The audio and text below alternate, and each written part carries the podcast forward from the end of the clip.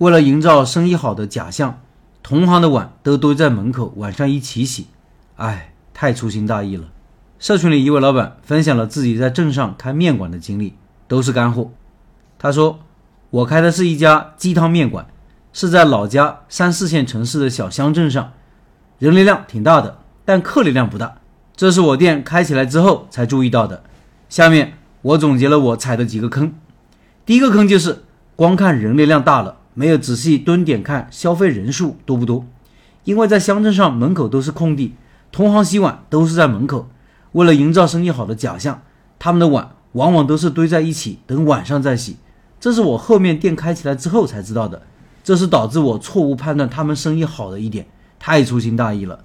当时想着房租便宜，又没有转让费，可以试一试，就没怎么蹲点数其他店的进店人数，也没有去店里观察一下。同行哪些品类卖得好？第二个坑就是装修。我店是在八月中旬拿下的，当时想着省钱，找的会瓦匠活的亲戚干的，这也是导致装修进度巨慢，九月中旬才开起来的原因。我的店旁边有个中学，刚好开学那一个星期，学校食堂没有开，学生都出来吃饭，就间接的导致我没能第一时间及时营业，通过活动锁客，同时放假在家的那一批高中生、大学生客群。也没能通过开业活动索道，后续算了一下，找亲戚干装修并没有省下钱来，后期因为不专业，水电部分又重新找人返工了，这还没算导致开业时间一拖再拖造成的损失。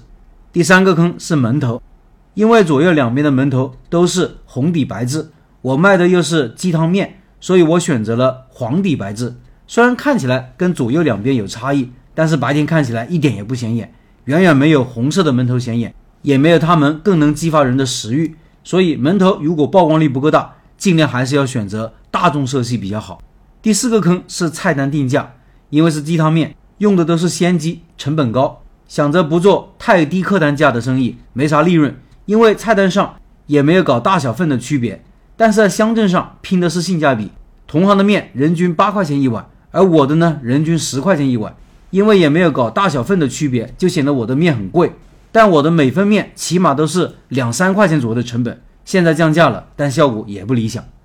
第五坑是选品，在一条街有六家面馆的情况下，就不应该再干面馆。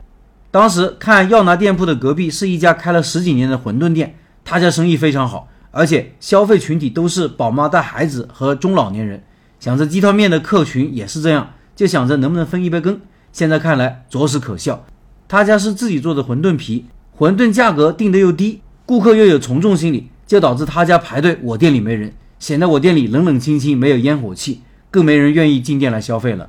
第六个坑是不拿顾客提的建议当一回事，一意孤行做自己觉得合适的。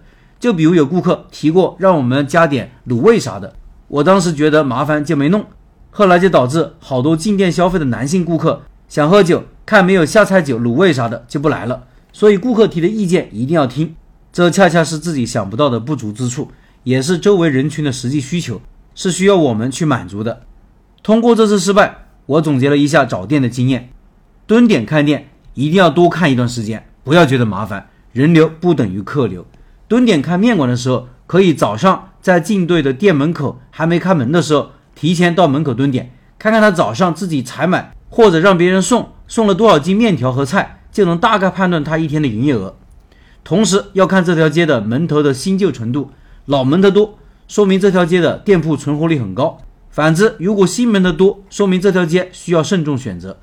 找店要抱着适合自己品类的地方去找，而不是看到一个地方觉得还不错就选择。如果那个地方已经有自己同品类的店了，那就需要多蹲点，看看进队的客流量，预估一天的营业额，考虑考虑自己有什么优势，我能不能脱颖而出，也要看看。其他同行不同类的营业额预估一下是多少？再仔细观察生意最好的一家，他家是因为什么生意好？有什么优点？比如是价格便宜、量大，又或者是老板服务好、客情关系维护的好等等。开店不是你想卖什么，而是这个商圈的顾客需要什么。这个商圈你的目标客户多不多？对症下药才能站稳脚跟。还要多观察，观察整条街的聚客点在哪里，目标店铺在不在人流动线上。如果你的商圈是三四线县城的小乡镇，那么店铺装修方面就不能装得太好。这类商圈的顾客基本都是底层劳动者，消费水平不高，店铺装得太过明亮整洁，会让他们从心理层面觉得你卖的东西贵，反而会降低你的进店率。